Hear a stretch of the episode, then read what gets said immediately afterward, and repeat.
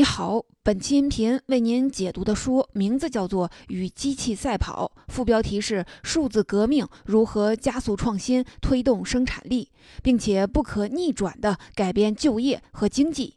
这本书中中文版大约是十万字，我会用大约二十四分钟的时间为您讲述书中的精髓。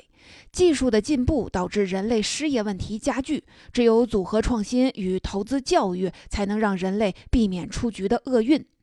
技术的进步会导致人类失业，这个说法听起来像是天方夜谭。我们举一个知名的例子，看看这到底是不是无稽之谈。二零一七年，当阿尔法狗轻松地战胜目前围棋世界排名第一的柯洁时，人类开始感到了来自技术的威胁。而且，故事到此还没有结束。仅仅用了很短的时间之后，谷歌的工程师就研发出了阿尔法狗的进化版。阿尔法猿，这款阿尔法猿仅仅用了三天的时间学习，就以一百比零吊打了神挡杀神、佛挡杀佛的阿尔法狗。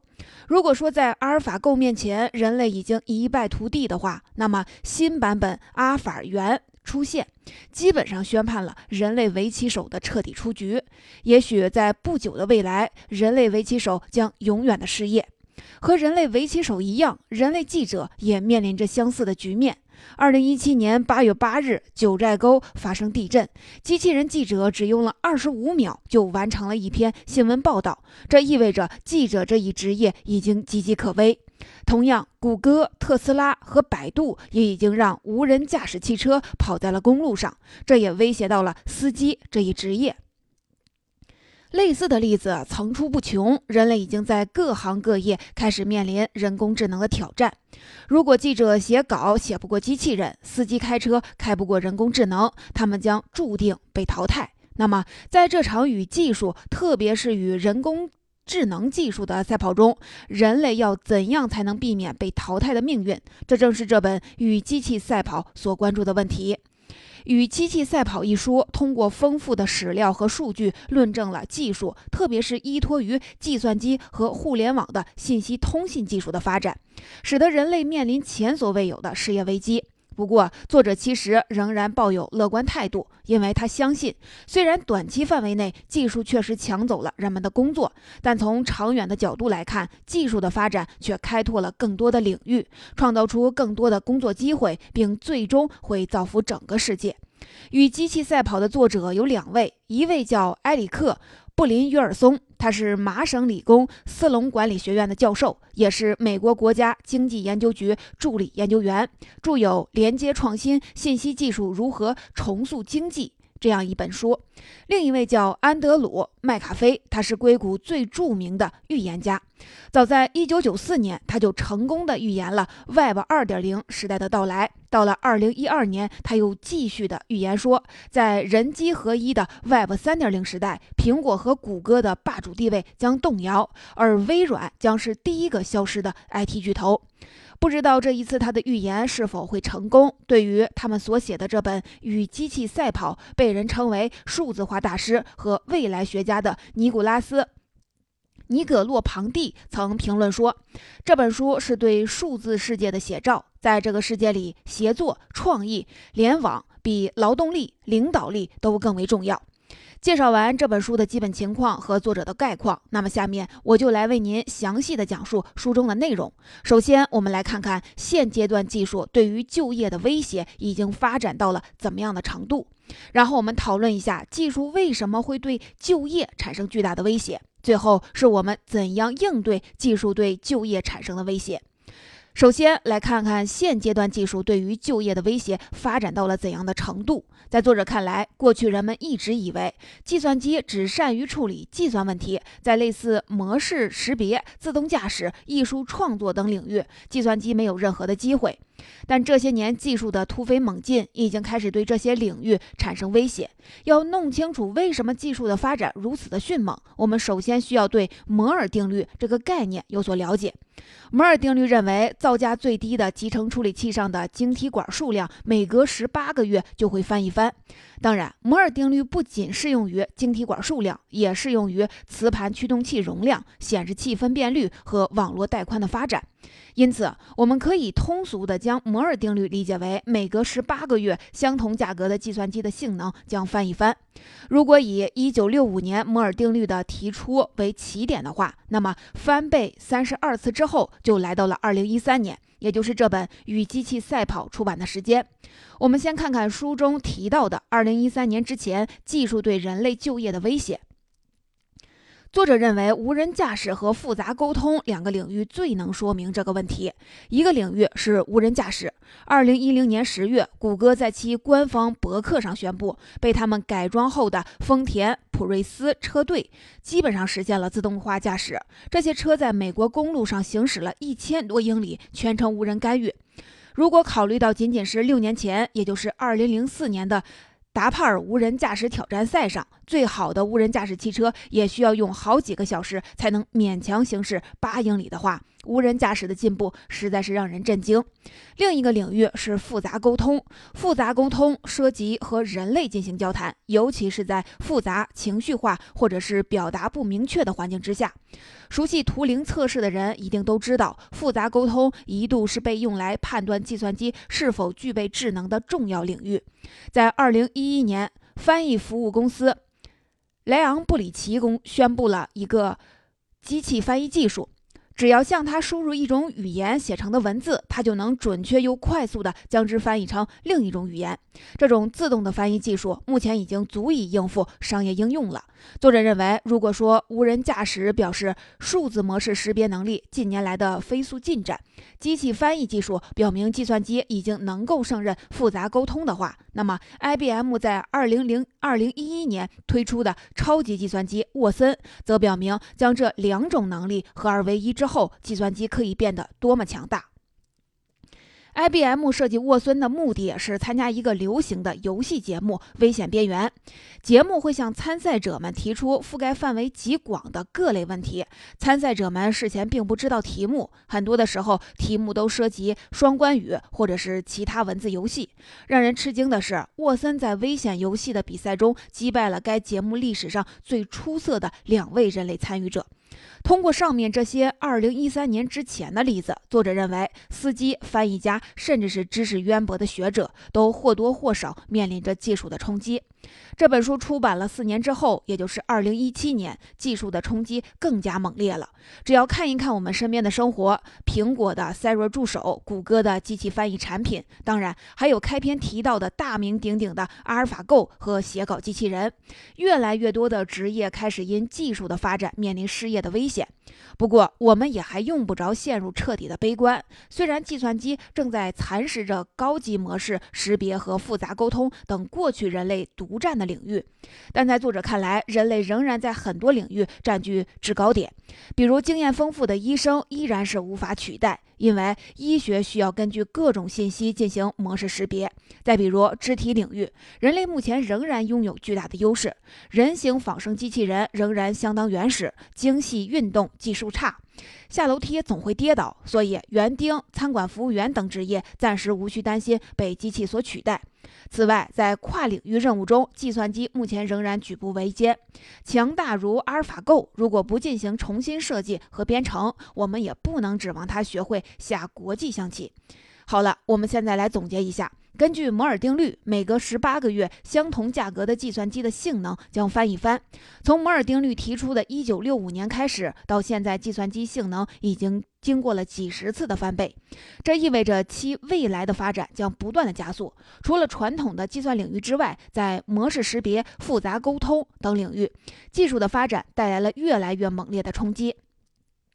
不过呢，虽然在自动驾驶、围棋、写稿、人工翻译等领域，技术已经或即将成功击败人类，但在更高级的模式识别，如医生以及肢体运动领域，例如园丁，技术还相为较为羸弱。同时，目前的人工智能也只能完成某个特定的任务，不具备跨领域工作的能力。虽然上面提到了记者、翻译家、围棋手等职业可能会被技术取代。但这样单纯的举例并没有太多的意义，因为我们总是可以举出更多的例子来证明还有更多的职业不会被技术取代。所以，除了举例论证，作者还从更加本质的角度阐述了技术发展为什么会威胁就业。作者认为，技术发展虽然能够促进经济的总体进步。但是这种进步却并非天然让所有人都受益。换句话说，作者认为，技术之所以会对就业产生巨大的威胁，是因为它会促使更加严重的贫富差异。要理解作者的这一观点，我们首先来看一下美国的统计数据。从两千零三年到二零一二年，美国平均每年的生产率增幅达到了百分之二点五，即使不考虑各种未被包含的。调查数据中的结果，百分之二点五的平均增幅也已经相当可观了。它比二十世纪的大多数时候都要快。如此快的增长率，毫无疑问是信息技术的发展带来的。那么，什么是生产率？生产率的增加又意味着什么呢？事实上，生产率指的是每单位投入的产出量。著名管理学家德鲁克曾经指出，生产率是一切经济价值的源泉。由此可见，生产率的重要性。在作者看来，一个国家生产率是综合国力和经济发达程度的重要标志，它决定着国家的强弱、财富的消长和社会发展的速度。通俗的来说，生产率和 GDP 之间存在着显著的关系。假设一个国家每年的生产率平均只增长百分之一，那么七十年之后，该国的 GDP 就会翻一番。如果这个国家能保持百分之二点五的平均增幅，那么只要不到三十年，它的 GDP 就会翻番。但令人奇怪的是，和生产率相比，二十世纪五十年代以来，美国家庭中收入却缓慢的增长的缓慢。从两千零三年到两千零一二零一二年的十年里，美国家庭中收入甚至出现了下降。这在历史上非常的罕见。所谓家庭中值收入，是指。将全美国的所有家庭的收入按照从高到低的顺序排序，排在最中间的家庭收入的水平。美国的统计数据表明，一方面技术促使生产率快速的提升，另一方面有超过一半的美国家庭收入却增长缓慢，甚至是有所下降。在作者看来，这看似矛盾的情形意味着增长的经济被少数排名靠前的家庭给吞噬了。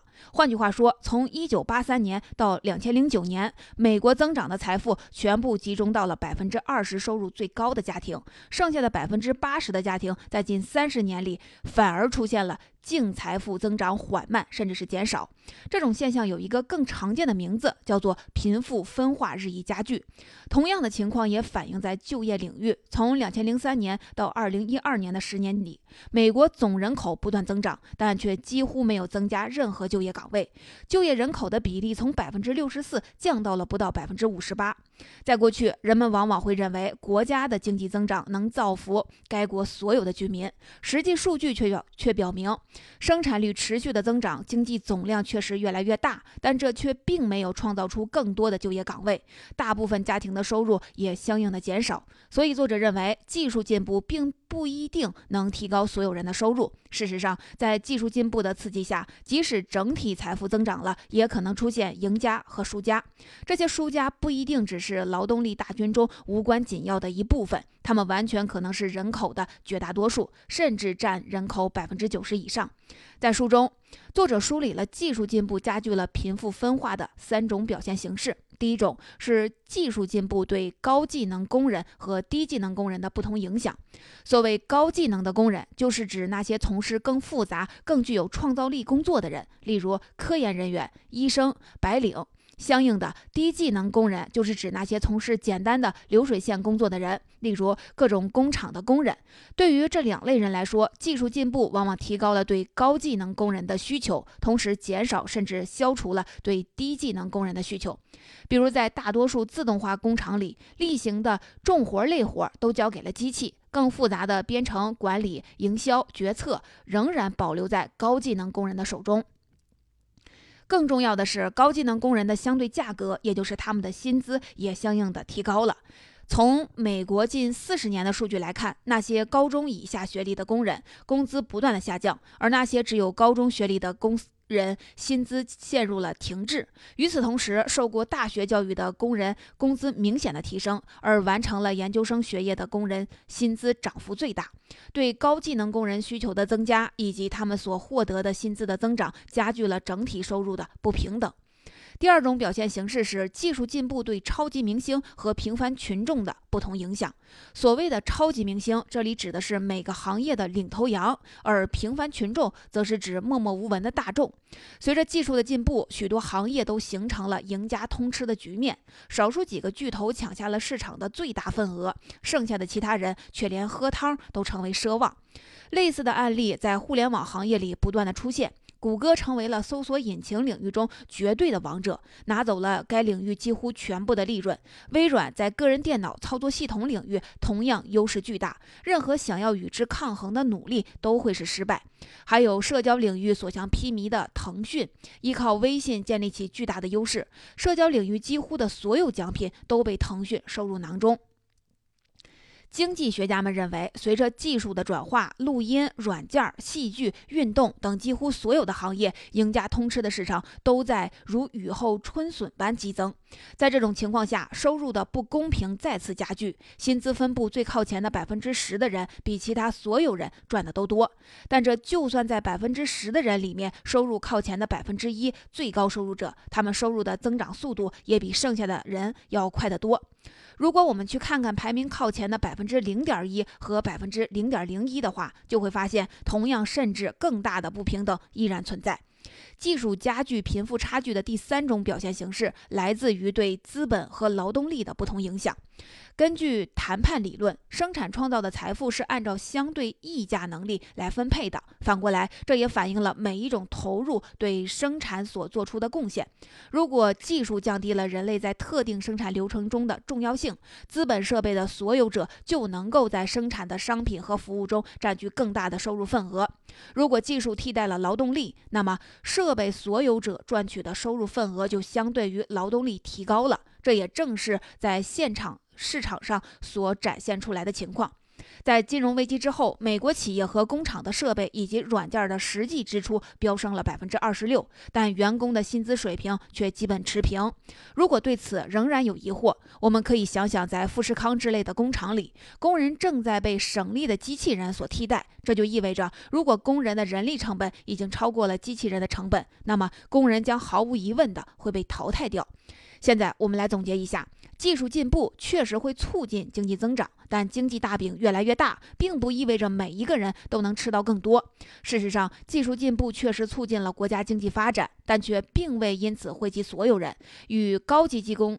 相比，低技能的工人的需求减少，薪资下降；与超级明星相比，普通大众能够占据的市场资源少得可怜，所获得的利润也微乎其微。与资本相比，劳动力处于越来越弱势的地位，他们正在面临出局的威胁。既然技术对就业有破坏性的作用，那么我们应该怎么做才能在这场与技术的赛跑中保持优势，不被淘汰出局呢？要想找到不被淘汰出局的奥秘，首先呢，我们需要回顾一下动物界。跟老虎、狮子相比，人类不具备最锋利的牙齿；跟大象、犀牛相比，人类也不具备最强健的肌肉；跟鸟儿比，人类也不会飞；跟鱼儿比，人类游泳也不够快。但无论如何，人类依然从动物界脱颖而出，站到了食物链的顶端。作者认为，漫长的进化史告诉我们，人类需要的不是和对手硬碰硬的较量，而是想办法利用他们，从而赢得比赛。过去，我们可以利用牛来耕地，利用马来运输；现在，我们可以依靠这样的经验来赢得目前的这场赛跑。在今天的技术已经在很多的领域超过了我们，但我们仍然可以和技术携手携起手来，而不是跟他们对着干，走向更远的目标。那么，那我们应该怎么驾驭技术，或者说利用技术呢？答案有两个，分别是组合创新和投资人力资本。所谓的组合创新，就是把已有的几个产品组合在一起，创造出一种新的产品。这可不是一种可以小觑的创新模式。因为随着已有产品数目的增加，可以组合创新出来的新产品的数量会爆发性的增长。举一个简单的例子，如果我们有两个产品 A 和 B，那么利用它们组合创新，我们只会得到两个新产品，要么是 AB，要么是 BA。但如果我们有三个产品 A 和 B 和 C，那么用它们组合创新，我们可以获得的新产品就有十二种之多。如果我们拥有的产品数量更多，那么叠加出来的数字也会按照组合数字的原力飞速的增长。回想一下前面咱们提到的摩尔定律，它满足指数增长的方式，并且随着时间的推移，其增长速度会越来越快。但幸运的是，组合创新是一种比指数增长更快的增长方式。在作者看来，依赖于组合创新，人类可能会重新看到胜利的曙光。在作者看来，组合创新的范围非常的广泛，既包括了微观的对产品进行的组合创新，也包括宏观的对平台甚至是对行业进行的组合创新。人类的大多数的产品创新都是通过组合创新的方式取得的。比如说，按摩椅就是按摩器和椅子这两种产品进行组合创新的产物。同样呢，房车就是房屋与汽车进行组合创新，它不仅可以作为交通工具，还可以作为居住的场所。至于平台的组合创新，最经典的例子都来自于我们的日常生活中，比如我们经常使用的苹果公司的 i Apple Store。通过这个平台来进行组合创新，可以帮助成千上万的 APP 开发者找到新的就业平台。中国同样也有相似的例子，比如致力于连接一切的微信。微信通过组合创新的方式，帮助一大批人通过新媒体运营发家致富。事实上，现在我们提到的互联网加也是一种组合创新，不过它是在行业层面进行的组合创新。通过互联网加。传统的行业能够和互联网行业相结合，创造全新的产品和业务，从而帮助更多的人就业，为更多的人带来更好的生活。利用技术的第二种方式是投资人力资本。为了跟上技术进步的速度，我们不光需要组合创新，还需要另一种宏观战略，增强人力资本的素质和质量。在作者看来，增强人力资本的素质和质量，需要通过投资教育的方式来实现。在作者看来，目前美国的教育已经陷入了停滞。美国现在沿用的教育体系依然是上个世纪五十五六十年代的标准，这与技术日新月异的当前社会是明显脱节的。越来越多的美国大学生发现，他们在学校里学到的专业知识，对于其走上职场显得是毫毫无帮助。与此同时，在教育领域中采用的信息技术同样显得落后。几个世纪以来，教育一直都是通过粉笔和黑板完成教学，这种对信息技术的忽视正导致严重的后果。不过，值得庆幸的是，作者认为在投资教育方面，我们有着巨大的潜力，也有着多种多样的选择。比如，随着教育越发的数字化和信息化，教育工作者可以尝试不同的方法，测量并确定哪些方法管用，还可以从别人成功的教学方法中中取得经验，提高教育水平。此外呢，利用技术、信息技术。不光可以大幅的提高教学的规模，还可以为学生量身定制课程，这就解决了他们学到的都是落后和无用的知识问题。从可汗学院到 MOOC，这都是这方面的尝试。目前，斯坦福大学、哈佛大学、麻省理工学院等越来越多的美国大学已经开始将优质的教学资源放在了互联网上，供更多的人学习和观看。虽然技术已经在多个领域战胜人类，但在全书的最后，作者并没有沉浸在这种悲观的情绪之中，因为这毕竟不是人类第一次面临类似的情况。早在蒸汽革命和电气革命的年代，无数工人也都害怕机器抢走他们的工作。但现在我们回头看看，技术进步确实消灭了很多职业，但与此同时，它还创造出了更多的新职业。作者认为，虽然短期来看，技术确实抢走了部分工人的饭碗，但从长远来看，技术的发展开辟了富饶的新疆域，全人类的生活也因为高科技产品而变得更加美好。所以，作者仍然相信，从长远来看，技术最终还是会造福于整个世界的。说到这儿，本书的内容就聊得差不多了。下面来简单的回顾一下本期为您分享的内容。首先，我们说到了现阶段技术对于就业的威胁发展到了怎样的程度。随着技术的发展，人类已经在越来越多的领域败下阵来，但我们依然在高级。高级模式识别、肢体运动等领域占据优势。不过，因为摩尔定律的存在，未来在这些人类占优势的领域，也仍然有可能会被计算机取代的危危险。其次，我们从本质上讨探讨了技术为什么会对就业产生巨大的威胁。这主要是因为技术虽然促进了经济的增长。却不能平等地造福每一个人，反而加剧了贫富差异。技术的这种破坏性的作用主要有三种表现形式，分别是加剧了高技能工人和低技能工人之间的收入差距，加剧了超级明星和平凡群众的不平等，加剧了劳动力的弱势地位。最后，我们说到了要怎样应对技术就业产生的威胁，总的。思路呢是与技术携手前进，而不是选择对抗。要做到这一点，需要组合创新以及投资教育。同时，作者始终相信，技术的发展不是一件悲观的事情。虽然它短期内会抢走人们的部分工作，但从长远来看，技术最终还是会造福于整个世界的。